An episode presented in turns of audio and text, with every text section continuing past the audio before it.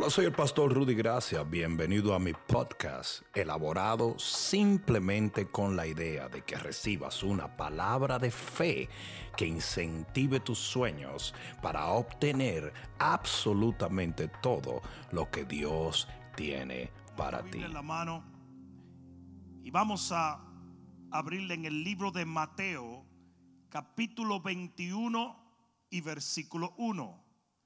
Libro de Mateo, capítulo 21 y versículo 1. Voy a hablarles a ustedes de un título bastante largo. Órdenes inaudibles y proyectos invisibles. Mira lo que dice la palabra en el capítulo 21, versículo 1 del libro de Mateo. Cuando se acercaron a Jerusalén y vieron a Betfagé, al monte de los olivos, Jesús envió dos discípulos, diciéndoles, id a la aldea que está enfrente de vosotros y luego hallaréis un asna atada y un pollino con ella. Desatadla y traédmelos.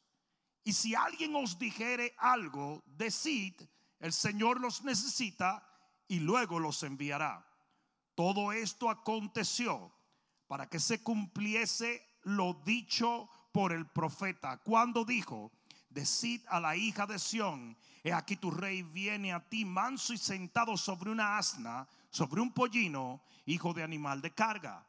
Y los discípulos fueron e hicieron como Jesús les mandó, y trajeron el asna y el pollino, y pusieron sobre ellos sus mantos, y él se sentó encima. ¿Cuántos pueden decir amén a la palabra?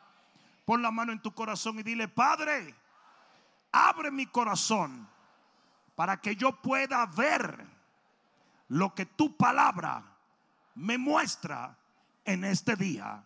Amén. Dale un fuerte aplauso al Señor. Siéntate un momentito.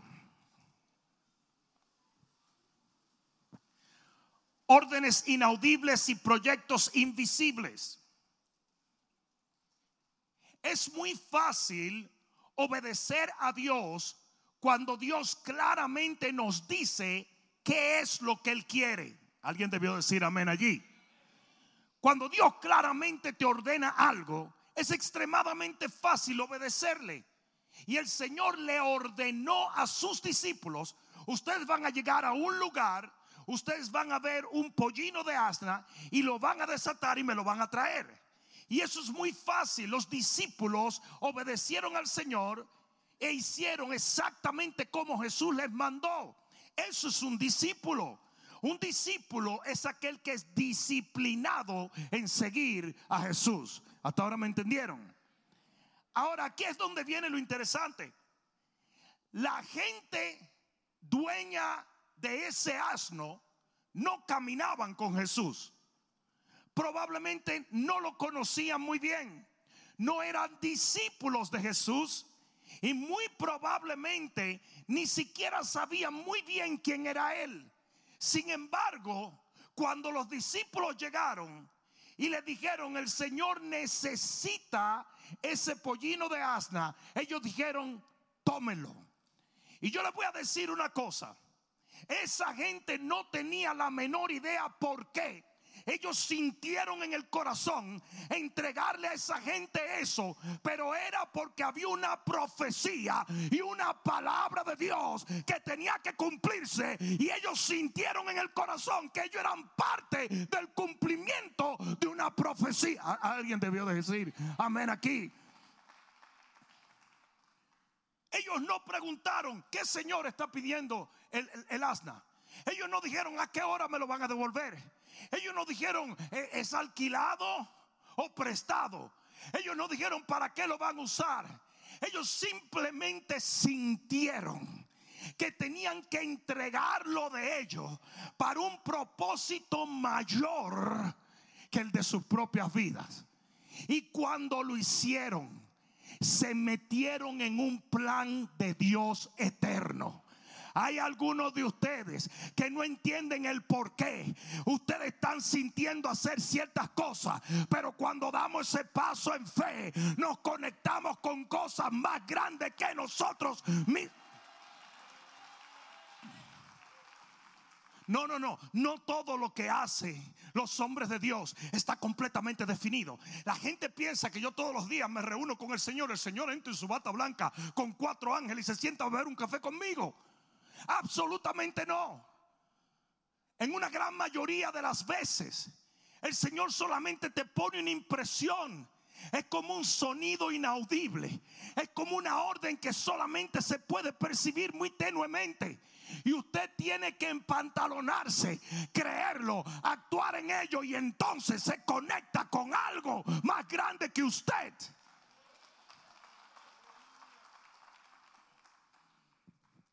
Allí mismo, en los evangelios, en el libro de Marcos capítulo 14 versículo 12, el Señor le dice a los discípulos, van a ver un hombre con un cántaro de agua, síganlo. Y él va a llegar a una casa y cuando llegue en esa casa, dígale a las personas que están allí que yo voy a ir a comer la Pascua allí. Pero aquí es donde viene los heavy duty funky Robbie Wow. Dice que cuando los discípulos siguieron al hombre con el cántaro de agua, porque ellos sí sabían lo que Jesús quería, llegan a esa casa y aquí es donde viene los heavy. Oye, dice que ya todo estaba dispuesto. O sea que esa gente que estaba en la casa no entendía por qué ellos construyeron ese lugar para comer. Ellos pusieron la mesa, ellos lo prepararon todo. ¿Sabe por qué? Porque había algo dentro de ellos que le decía, tú tienes que preparar esto, tú tienes que dar esto, tú tienes que aportar esto. Y entonces se juntaron con la profecía que el Señor tenía sobre ellos. Tú te imaginas esa gente diciendo, ah, mi amor, yo voy a poner una mesa de 24. Pero ¿para qué si somos cinco en la casa? No te preocupes. Yo no sé por qué, pero 24 es el número que hay que dar. Y ponen la mesa de 24 y ¿sabes qué? Vamos a poner también esto y lo otro. Y vamos a arreglarlo así, porque dice que ya todo estaba dispuesto.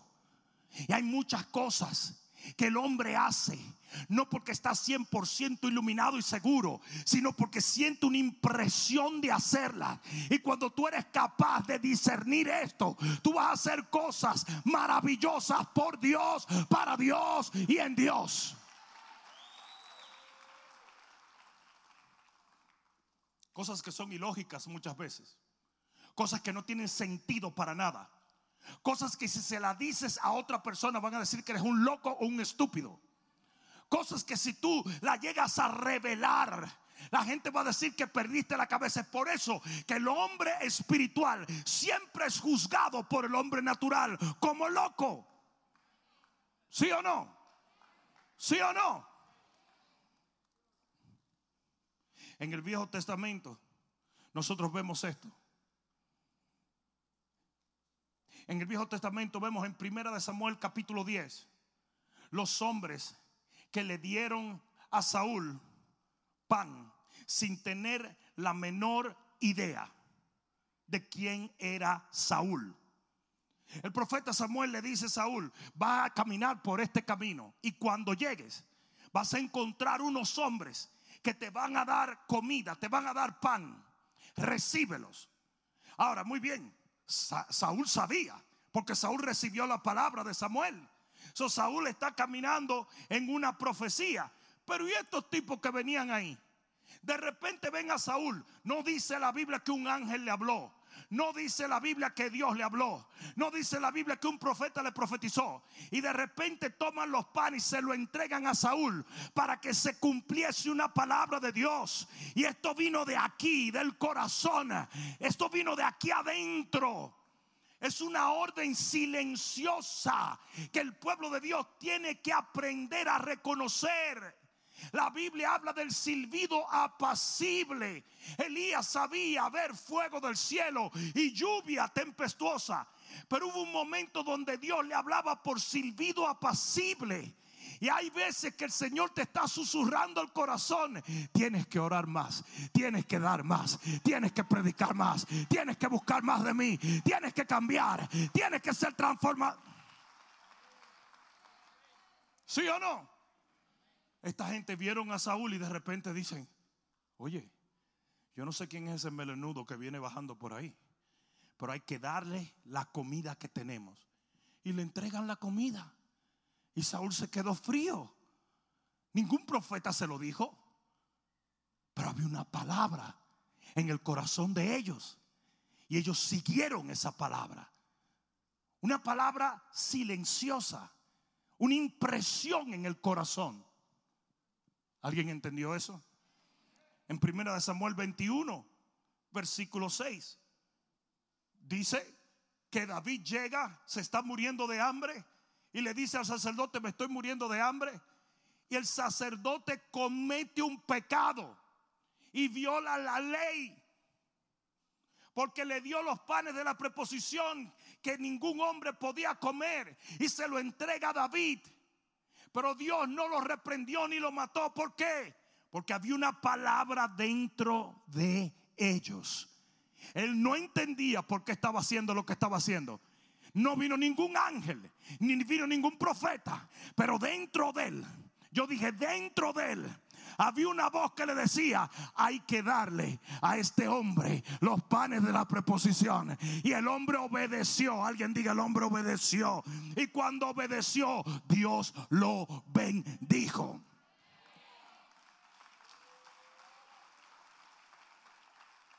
En primera de Samuel 25, 18. Abigail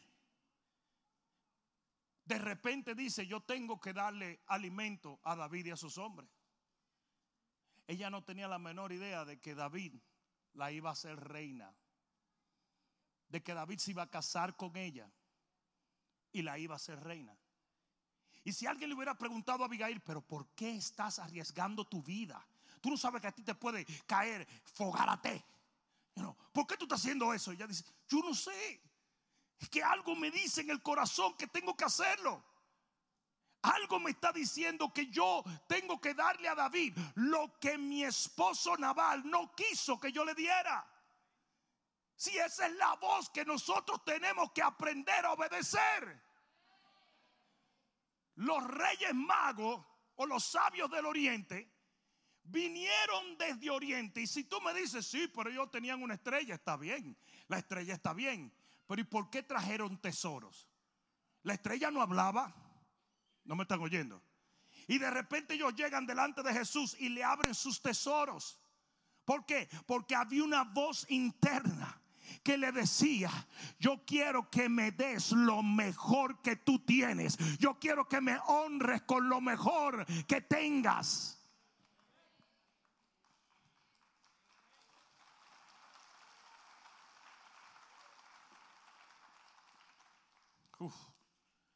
En Génesis vemos a Lot recibir a los ángeles sin saber que eran ángeles. Él no tenía la menor idea de que ellos eran ángeles. dice que eran forasteros y extraños. Y Lot los ve caminar y algo le dijo adentro. Oh, no, no, no, no fue una revelación del cielo, como mucha gente. Padre, necesito confirmación para saber si diezmo o no diezmo. Para saber si oro o no oro para saber si ayuno o no ayuno. Necesito que lo confirme. Si cuando yo doble allí en la Weston hay un elefante rosado en patines, eso quiere decir que sí. Qué lindo, ¿verdad? Y de repente Lot ve todos tipos y siente en el corazón que tenía que atenderlos sin saber que esos dos tipos eran la clave de su salvación. Si esa es la vida del Espíritu que mucha gente no sabe vivir. Esa es la vida del Espíritu. ¿Y qué, qué pudiéramos decir de, de ah, la mujer en Segunda de Reyes 4:8 que prepara una habitación para el profeta sin saber nada? El profeta pasaba por ahí y la mujer le dice a su esposo, ¿sabes qué? Vamos a prepararle una habitación a ese profeta. Y ella no sabía que ese profeta un día se iba a voltear y le iba a decir, por haber hecho esto, vas a tener un hijo. No te asustes, Dani, que es una, una, un ejemplo, ¿ok? Yo vi que Dani abrió los ojos así, como que se quería morir. Pero dijo, por haber hecho esto, ¿y qué si no lo hubiera hecho? ¿Y qué si le hubiera dado oído sordo a esa impresión que tenía en el corazón? ¿Y qué si hubiera esperado que un ángel se apareciera a medianoche y le dijera, ayuda a este hombre? No, ella siguió la guianza de una voz silenciosa. Ella siguió esa guianza y ella prepara una habitación y cuando el varón de Dios durmió en esa casa, se levanta y le dice a su siervo, averíguame qué necesita esa mujer. Y él le dijo, bueno, pues yo la verdad no sé muy bien, pero ella no tiene hijo. Ah, ok. Y, fue el, el, el profeta y le dijo, por lo que hiciste, para el año que viene vas a abrazar un hijo. Mayra, tampoco te asustes, que estoy predicando. ¿eh? Yo estoy viendo como que se están asustando. Y Jaime casi, casi le da un ataque cardíaco ahí. Se le empañaron los lentes y todo. voy a tener que irme a poner los jóvenes para que no se asusten. Pero le dije, por haber seguido esa guianza, por haberte movido en eso que sentiste en el corazón, yo te voy a bendecir. Es una voz silenciosa. Es una voz que no tiene forma, sino que viene en forma simplemente de una impresión en el corazón. Y en el momento en que tú le escuchas, tú te conectas con algo más grande que tú. ¿Por qué yo estoy hablando de esto en esta noche? Porque yo estoy hablando de esa voz interior, de esa impresión que nos mueve a dar lo que a veces ni siquiera pensamos que podemos dar, a movernos de la manera que a veces no creemos que podemos movernos. ¿Por qué estoy hablando de esto? Porque a través de toda tu vida cristiana, tú vas a tener sensaciones y emociones en momentos que tú vas a sentir necesito darle más a Dios, necesito entregarle más a Dios, necesito ser más para Dios, necesito servirle más a Dios, necesito amar más a Dios. ¿Cuántos alguna vez han sentido eso? Pues no es el diablo que te lo está diciendo. Es Dios. Yo dije es Dios. Yo dije es Dios.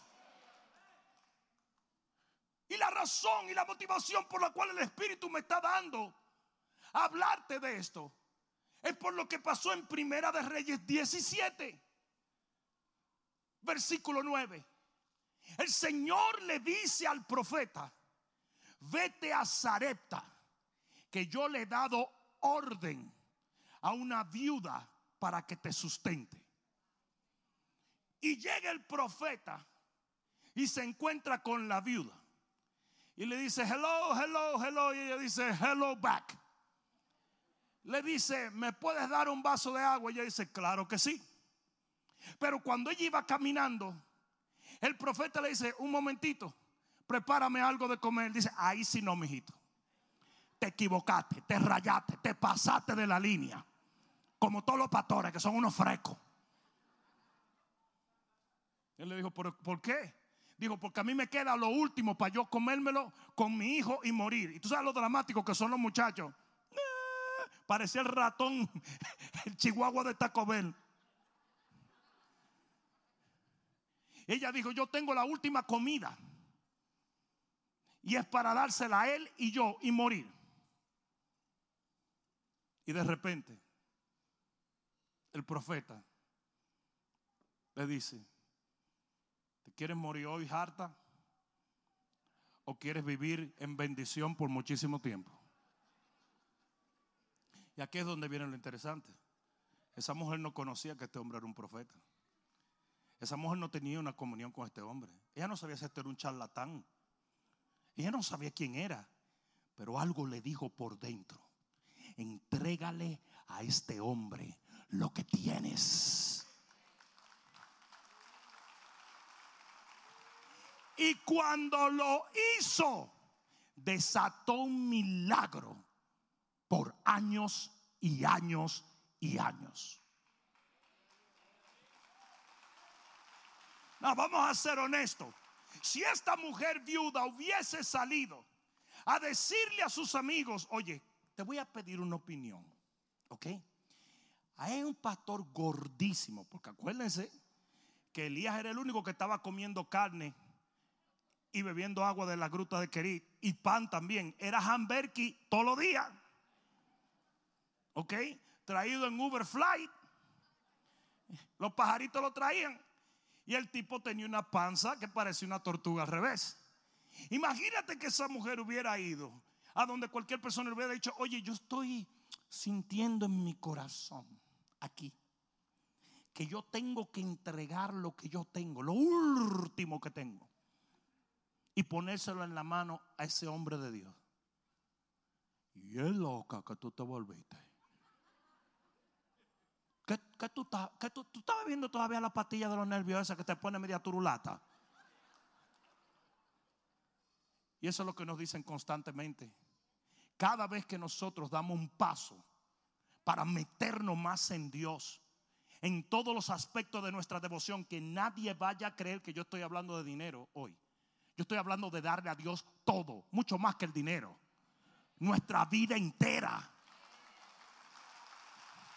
Sí, hoy en día a la gente del mundo le encanta robarse la narrativa de los predicadores para poder evadir escuchar lo que ellos están diciendo. Entonces de una vez te tildan de que tú estás pidiendo dinero para así tener una excusa para no oír lo que el Espíritu le está diciendo a la iglesia. No caigas en ese gancho, mi compadre. Lo que Dios pide va mucho más allá que tres pesos. Él pide tu vida entera, tu corazón, tu devoción, todo lo que eres, todo lo que serás. Abraham le pidió su hijo, que vale más que el dinero. ¿Alguien escuchó esto? Aquella mujer no hubiese podido pedir un consejo. Aquella mujer no hubiese podido hacer sentido en la cabeza de lo que este hombre le estaba pidiendo. Pero ella obedeció esa voz. Ella obedeció ese impulso. ¿Alguien está entendiendo eso? En Primera de Corintios 2:14 dice, que al hombre, el hombre natural no puede entender las cosas del Espíritu, porque para él son locura. Ahora muy bien, este es el problema, que mucha gente piensa que allí exclusivamente la Biblia está hablando de que hay hombres naturales y hombres espirituales. No es así. Tú tienes un hombre natural dentro de ti. Uno, dos, tres. Ah, pues tú te creías tan sabrosamente espiritual que te van a salir dos alas y vas a subir en el rapto primero que cualquiera. No, no, no. Usted tiene una naturaleza natural. Todavía el hombre viejo está vivo en usted. Por eso es que no hiere. Mm. Y tú tienes que luchar. Y cada vez que Dios te propone acercarte más a Él, buscar más de Él, entregarle más a Él, el hombre natural te va a dar un razonamiento natural para que no lo hagas. Porque solo el hombre espiritual discierne, digan discierne no razona, discierne las cosas del Espíritu. Y ahí es donde tú tienes que entender la diferencia entre razonar como un hombre carnal o discernir como un hombre espiritual. ¿Hay alguno aquí que esté entendiendo? La Biblia dice que los que son guiados por el Espíritu de Dios, estos son los hijos de Dios. Porque para tú ser hijo de Dios, Necesitas esa nueva naturaleza en charge. Pero el enemigo te va a llevar a esa vieja naturaleza para que tú comiences a razonar, a razonar el por qué no tienes que hacer lo que estás supuesto a hacer. ¿Para qué yo tengo que predicar? A Dios que pegue un grito de ahí arriba. Y tú vas a ver cómo se convierte todo el mundo. ¿Para qué yo tengo que diezmar y ofrendar? ¿Para qué? Y después están los babosos de los ineptos, burdos, hijos del diablo religioso, que dicen que eso, que eso no es necesario, que eso no es, del, eso no es del Nuevo Testamento. Yo voy a ver el día que ellos tengan que comparecer delante de Dios. Los diezmos no son de los pastores ni de las iglesias, los diezmos son de Dios. Y ellos para congraciarse a la narrativa de la carne, dicen lo mismo, justifican a la gente para que no honren a Dios. Porque eso es lo que piensa el hombre natural. ¿Y por qué yo tengo que darle a Dios si Él es rico? ¿Ah? Ve y pregúntale a la reina de Saba por qué le trajo grandes presentes a Salomón, que era 20 mil veces más millonario que ella. Porque nosotros damos para honrar la grandeza de Dios, la grandeza del rey. No, no, no, no es que Dios no tiene. No es que Dios está mendigando. Él no es un mendigo. Él es un rey. Y al rey se le da para honrarlo, no para que coma un pan con mantequilla. Dios no está esperando que le den limosna. Esa fue la babosada que nos enseñaron en el contexto de la iglesia donde venimos. A Dios se le da limosna. Dios no es un limosnero. Él es el rey de reyes, el señor de señores. Y a Él se le honra. Por eso en Malaquías Él dice, ¿cómo me vas a entregar el animal dañado? Dáselo a tu príncipe terrenal a ver cómo lo va a mirar. Si yo soy Señor, ¿dónde está mi honra? ¿Tú sabes por qué le damos a Dios lo mejor? Porque Él es el más grande, majestuoso, poderoso y sin igual Dios del universo entero. Voy a ver algunos que lleguen al cielo. Pagaban sus taxes aquí a los reyes terrenales pero siempre buscaban una excusa para no diezmar. A quien tú le das tributo, ¿verdad? En los tiempos bíblicos, al que tú le pagabas los impuestos, ese era tu rey. Tú no podías pagar impuestos en otro reino. Tú pagabas impuestos o tributo a tu rey. Si tú solamente pagas impuestos a Faraón en esta tierra, entonces tú eres un carnal y tú perteneces a este reino. Porque si tú eres de la nueva Jerusalén y de la ciudadanía del cielo, usted le da tributo al Rey de Gloria. Ahora, eso fue gratis. ¿eh? No, no, no, eso fue gratis. Si los discípulos que iban caminando a Emos no se llevaron de esa voz del corazón por lo que veían sus ojos. Como Jesús lucía diferente, ellos dijeron, mira, el corazón nos está diciendo, pero la realidad es que los ojos nos están dando una realidad diferente. Y eso es lo que pasa con muchos cristianos. Cuando se mete la cabeza, usted deja de seguir la intuición del Espíritu.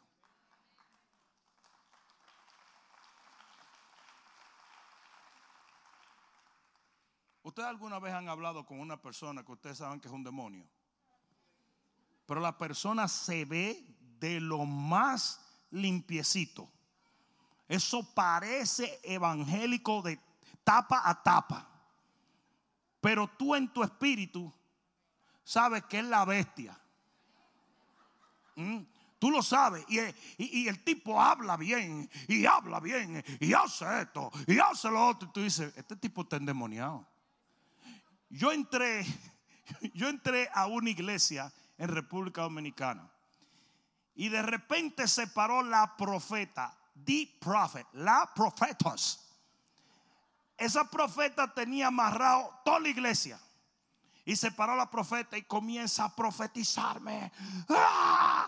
¡Ah! Estilo Chan Ching Wan. Y yo estoy parado así y digo, esto no es un espíritu, este no es el espíritu de Dios. Esto es un demonio. Y todo el mundo, uh, todo el mundo friqueado. ¡ah!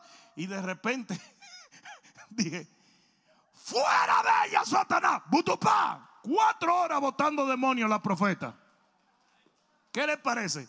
Le desbaraté la profeta. Eso votó demonio. Toda la cantidad de gente que estaba extraviada por profecía de esa loca. Bueno, ex loca, porque después se convirtió y siguió adelante. Bueno, eso espero, eso fue hace un tiempo. Pero sabes, tus ojos te pueden decir algo, pero esta voz interna es la real.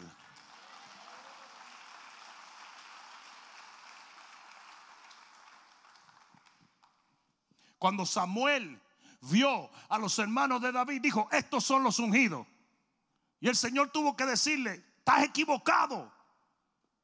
El hombre natural ve lo que está delante de sus ojos, pero yo miro el corazón.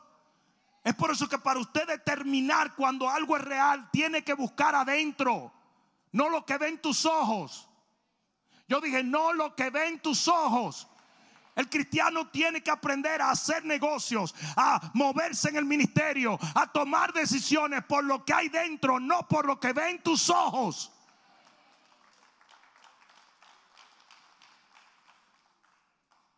Esto es un mundo espiritual. Y la gente natural va a tomar decisiones en lo natural, pero nosotros no. Nosotros tenemos el Espíritu de Dios que está junto a nuestro espíritu y nos está hablando constantemente.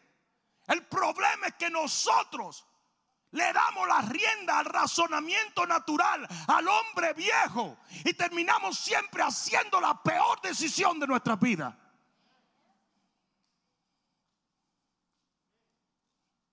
Eso estuvo duro, ¿verdad? Estuvo muy duro.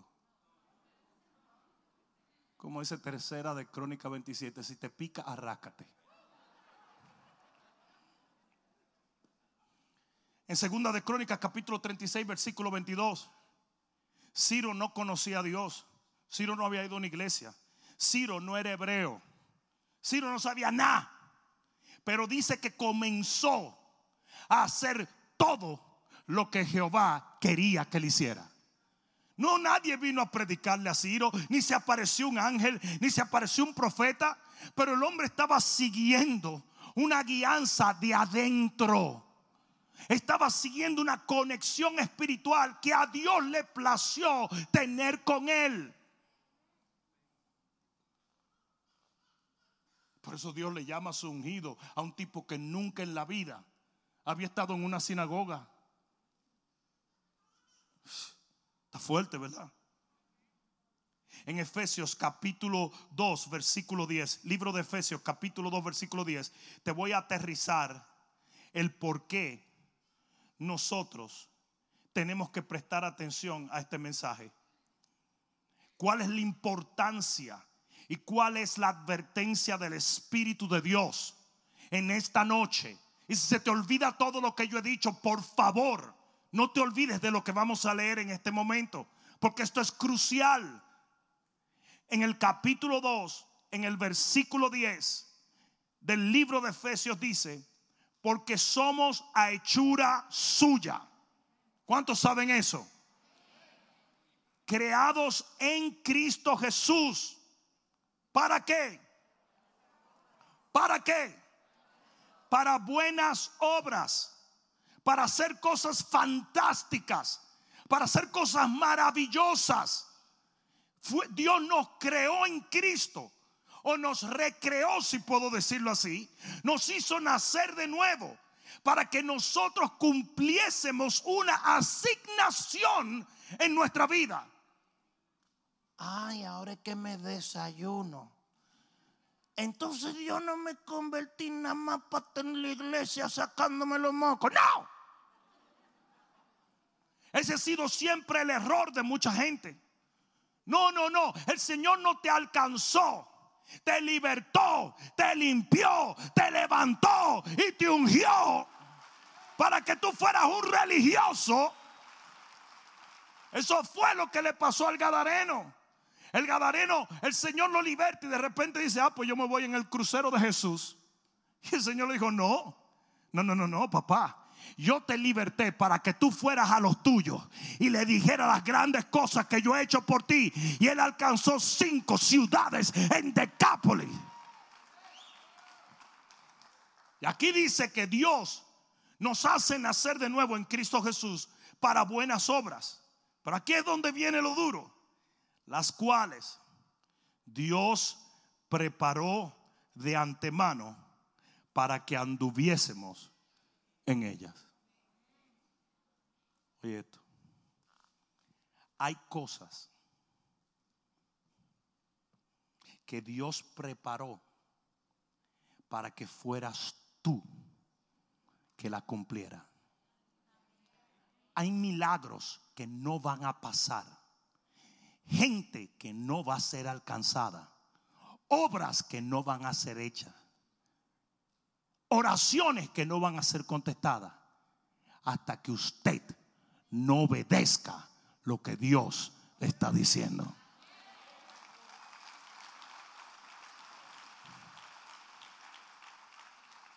Y si no, solo mira a Jonás. Yo te voy a preguntar una cosa. ¿Cuál fue el lío de Jonás? Con tantos profetas que había, el Señor no dejó que Jonás se escapara de su misión. Lo persiguió hasta que él hizo lo que tenía que hacer. Lo persiguió. Y así mismo, constantemente, tú te encuentras en situaciones donde tú sientes que Dios te está diciendo, dale, predícale, predícale, predícale.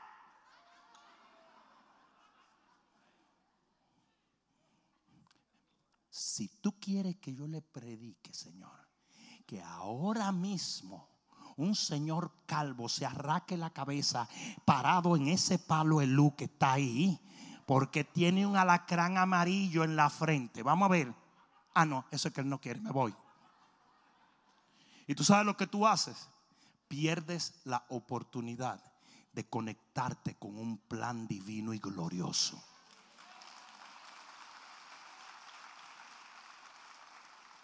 ¿Sabes la cantidad de gente que aquí en la iglesia el Señor le dice, ve y siembra esta semilla?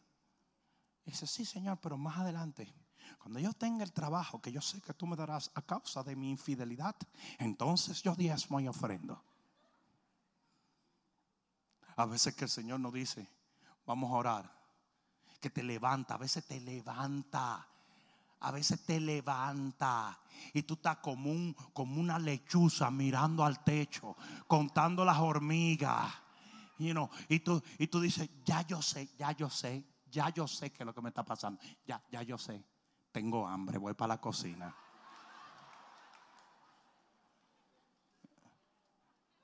De repente viene con un sub a ver Netflix. Y Dios lo que te levantó fue para tratar contigo y desatar cosas en tu vida y a través de tu vida que ya Él había preparado desde antes. Usted se está encontrando todos los días en situaciones donde el Espíritu de Dios le está diciendo, tírate, métete, empuja, predica, toca, ora. Y usted tiene que responder la voz del Espíritu. O alguien debió decir amén. Y en muchos momentos no vas a escuchar las voces audiblemente. No vas a ver visiones. No te lo va a explicar nadie. No va a tener sentido muchas veces lo que Dios te está diciendo. Pero va a haber un deseo de dar, de ayudar, de servir, de entregar más que va a venir sobre ti que tú no lo puedes explicar. Y tú dices, no tiene sentido, pero Dios me está hablando.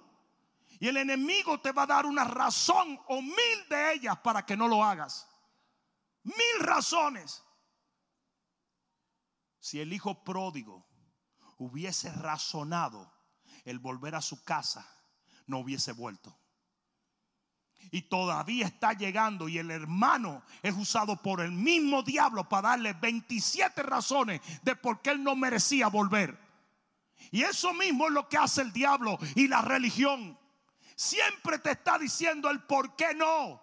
Usted tiene que decir si Dios lo quiere, si Él me lo está diciendo, yo lo voy a hacer en el nombre del Señor. Se lo vas a dar, dáselo fuerte. Yo dije, se lo vas a dar, dáselo fuerte. Aleluya. Aleluya. Yo voy a terminar con esto. En Primera de Reyes 17, 9. Cuando el Señor, digan el Señor, le dijo al profeta, ya yo le di una orden a Juliana. Vamos a ponerle un nombre porque que me da pena como decir la doña, tú sabes. Vamos a decir Juliana.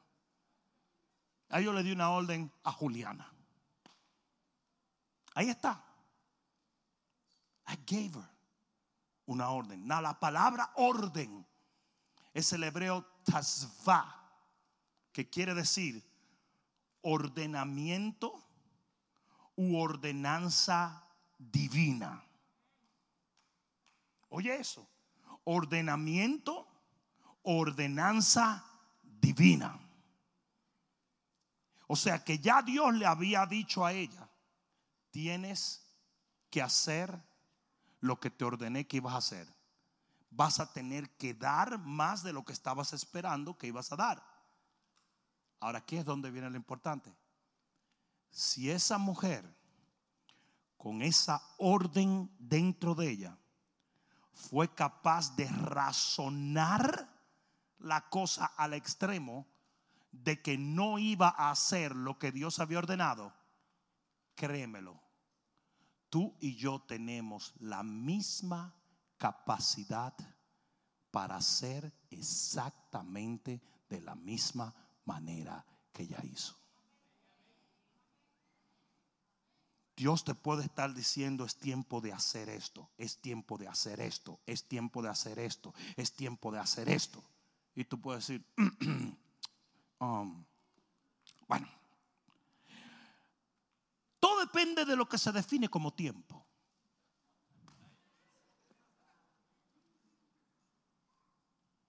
El gran peligro que nosotros corremos es quedarnos fuera de las obras que ya Dios ha preparado de antemano. Hay milagros, obras, bendiciones y grandes cosas ya preparadas con nuestro nombre encima, nuestro nombre individual. Y de repente tú llegas a un sitio o estás en un servicio o estás en un grupo o, o estás escuchando de un proyecto en la iglesia y tú sientes lo que otro no puede sentir. ¿Por qué? Porque eres tú el que estás llamado a ser parte de eso.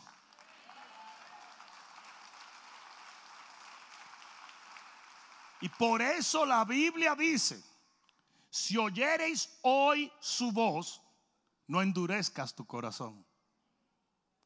Porque aunque yo estoy hablando de una voz inaudible, sigue siendo una voz. Y nosotros podemos fluir con esa voz o endurecer el corazón y asfixiar esa voz.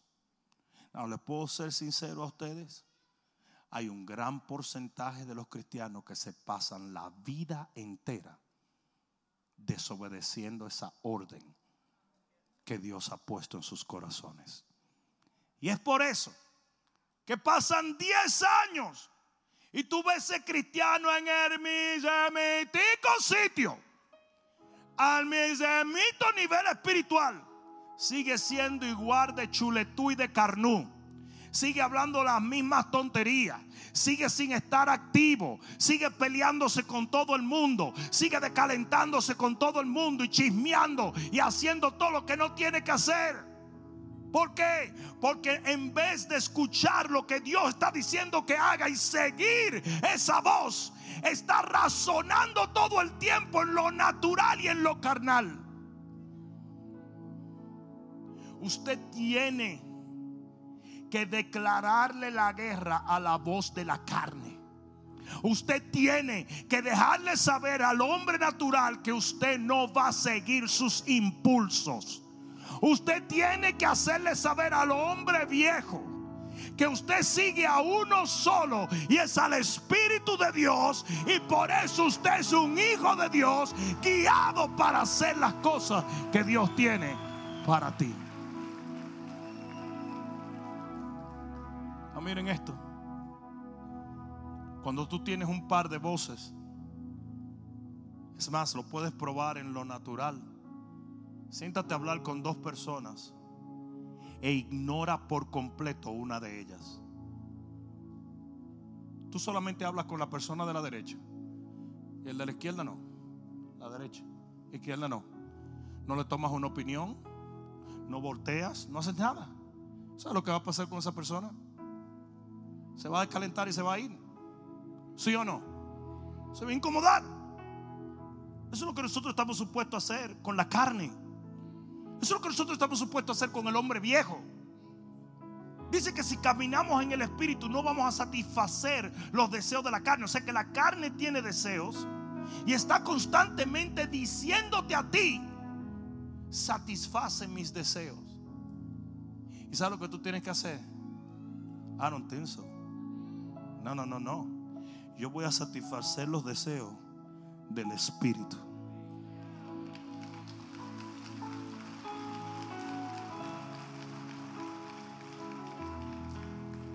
Voy a terminar solo diciéndote esto.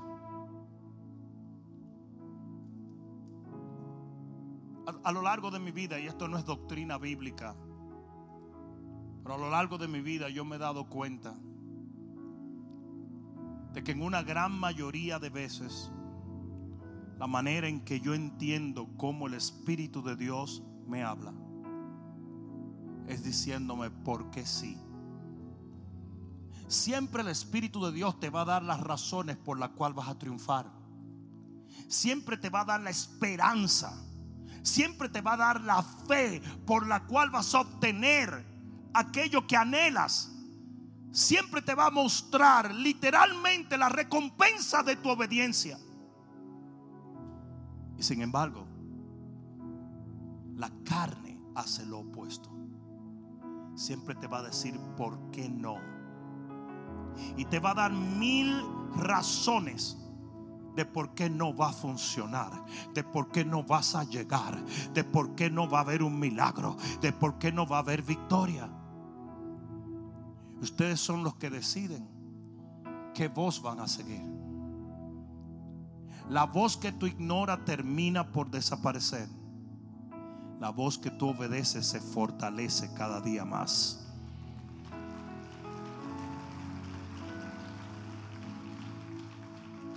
No siempre un ángel va a aparecer. No siempre un profeta va a profetizar. No siempre vas a tener un sueño de revelación. Pero siempre vas a tener el testimonio del Espíritu de Dios diciéndote, yo estoy ordenando tus pasos.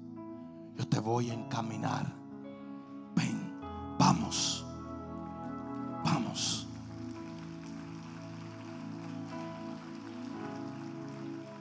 Ponte de pie. Gracias Señor. Gracias Señor. Gracias Jesús. Gracias Señor. Gracias Señor. Yo le llamé a esto órdenes inaudibles para proyectos invisibles. Porque cuando tú obedeces las órdenes que no puedes oír, esa voz interna, esa impresión, entonces tú entras en proyectos mucho más gloriosos. Son los proyectos de Dios, los proyectos invisibles. Cuando tú te acostumbras a moverte por el Espíritu de Dios, cuando tú te acostumbras a obedecer lo que el Espíritu Santo te está impresionando, cuando tú te acostumbras a actuar en vez de razonar todo el tiempo, tú vas a ir de victoria en victoria, de poder en poder, de milagro en milagro y de unción en unción.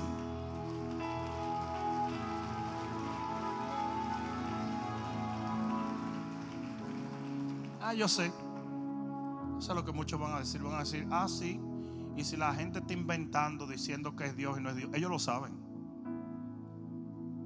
Ellos lo saben. Eso es un cuento. Tú puedes pararte frente a un espejo y decir, pero qué flaco estoy. Tú sabes que estás gordo. No vengas con ese cuento. Ahora tú lo puedes decir por 20 mil tonterías, complejo, motivación, lo que tú quieras, pero usted sabe que usted está gordo. Qué mal ejemplo, ¿verdad? Pero si te sirve, agárralo. Porque la Biblia dice, no os engañéis. No hay un peor engaño que el que tú te haces a ti mismo. Entonces mucha gente me dice, pastor, pero es que si tú hablas así, la gente va a inventar siempre a decir que es Dios el que le está diciendo. Come on. Are you kidding? No juguemos. Todo el mundo sabe y todo el mundo termina por discernir y por reconocer cuál es la voz de Dios. Porque la Biblia dice, mis ovejas oyen mi voz y me siguen. Y la voz del extraño no van a escuchar porque tendrán temor. La voz de Dios produce esperanza, la voz del diablo produce temor. ¿Alguien me está escuchando? Y tú tienes que vivir por esa voz interna que te lleva a hacer lo que nadie más hace para obtener lo que nadie más puede obtener. Se lo vas a dar, dáselo fuerte. Vamos, dáselo fuerte. Aleluya. Aleluya. Oh, gracias Señor. Gracias Señor. Quiero que tú levantes tus manos un momento. Yo quiero que allí donde tú estás tú le pidas al Señor que agudice esa voz interna, que te hable, que trate contigo, que ponga impresiones en tu corazón, que te deje saber cómo, cuándo, de qué manera, así sea un silbido apacible. Tú quieres obedecerle, tú quieres servirle, tú quieres seguirle, tú no quieres hacer lo que Él no quiere que tú hagas, por lo tanto pídeselo a Él, pídeselo a Él. Pídeselo, pídeselo, pídeselo. Padre, danos discernimiento espiritual. Padre, abre los oídos de nuestro corazón y permítenos escucharte claramente. Aleluya, aleluya. Circuncida, oh Dios, los oídos de nuestro corazón para que nosotros caminemos guiados por tu espíritu y no por el razonamiento humano. Ayúdanos, Señor. Ordena nuestros pasos. Tómanos de la mano. Permítenos, Señor, seguir la alianza de tu espíritu para poder ver tu gloria en nuestras vidas. Vamos, yo quiero ver gente orando. Yo quiero ver gente orando. Yo quiero ver gente orando. El Espíritu de Dios abre. Abre, abre ahora los oídos de tu corazón. Aleluya. Ahí está la unción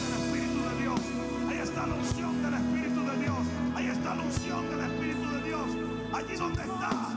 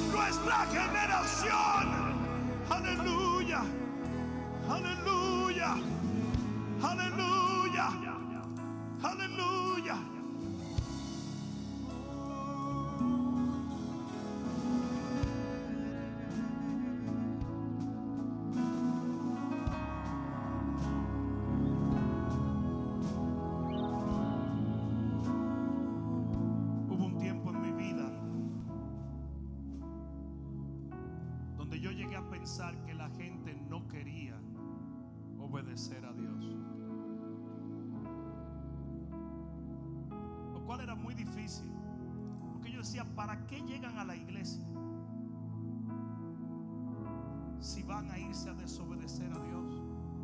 Y un día el Señor me dijo, no es que ellos quieren desobedecerme, es que no saben cómo obedecerme.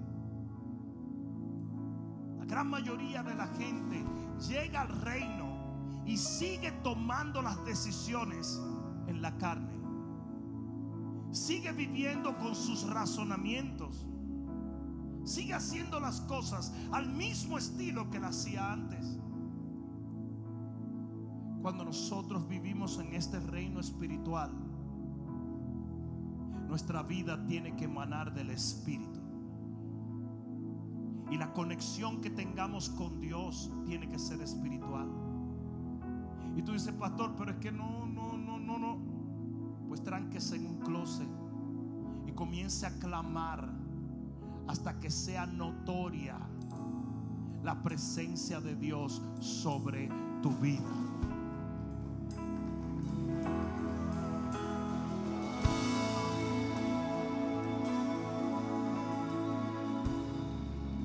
Una cosa sí yo estoy seguro, y de eso voy a hablar después. Hay una sentencia bíblica que nadie puede borrar. Lo que tú buscas, tú lo encuentras. Nadie puede borrar eso. Yo dije, nadie puede borrar esa sentencia. El cielo y la tierra pasarán, pero eso no lo borra nadie porque su palabra es eterna. Eso quiere decir que si verdaderamente tú te dedicas a buscar de Dios, tú vas a comenzar a caminar exactamente como Dios desea que tú camines. Porque por torpe que fuera el que lo busca, no se extraviará. Amén. Deme un minuto más, cierra tus ojos un momento. Hoy yo quiero cerrar este servicio como es más o menos la costumbre que tenemos aquí. La Biblia dice claramente que si tú confiesas con tu boca, que Jesucristo es tu Señor, creyéndolo de todo corazón, que Él se levantó de los muertos en ese momento, en ese lugar, tú serás salvo. Y esta es la oración más importante de la vida de todo individuo, porque de nada le vale al hombre ganar el mundo entero y perder su alma. En el momento en que tú confiesas a Jesús como tu dueño, tu rey, tu padre y tu Señor, en ese momento tú te conviertes en propiedad del reino de los cielos. Y la Biblia dice que Él te arranca del reino de las tinieblas y te traslada al reino de la luz. Y esto todo sucede en un instante cuando tú oras esta oración. Por lo tanto, sea que estés aquí o que nos ves alrededor del mundo a través de las diferentes plataformas, yo quiero que tú ores esta oración si deseas venir a Cristo en este día. Dile, Padre, en el nombre de Jesús, hoy te confieso como el Señor de mi vida, entregándote todos mis pecados para que sean borrados mediante la sangre de tu sacrificio en la cruz del Calvario. Yo me arrepiento de todo mi pasado y te pido que me tomes de la mano para caminar contigo por el resto de mi vida sobre esta tierra y morar eternamente así en los cielos de tu Padre. Gracias Señor Dilo más fuerte. Gracias, Señor. Una vez más, dilo. Gracias, Señor, por haber salvado mi alma. Dale el mejor aplauso que le hayas dado al Señor. Uh, vamos, dáselo fuerte. Vamos, dáselo fuerte.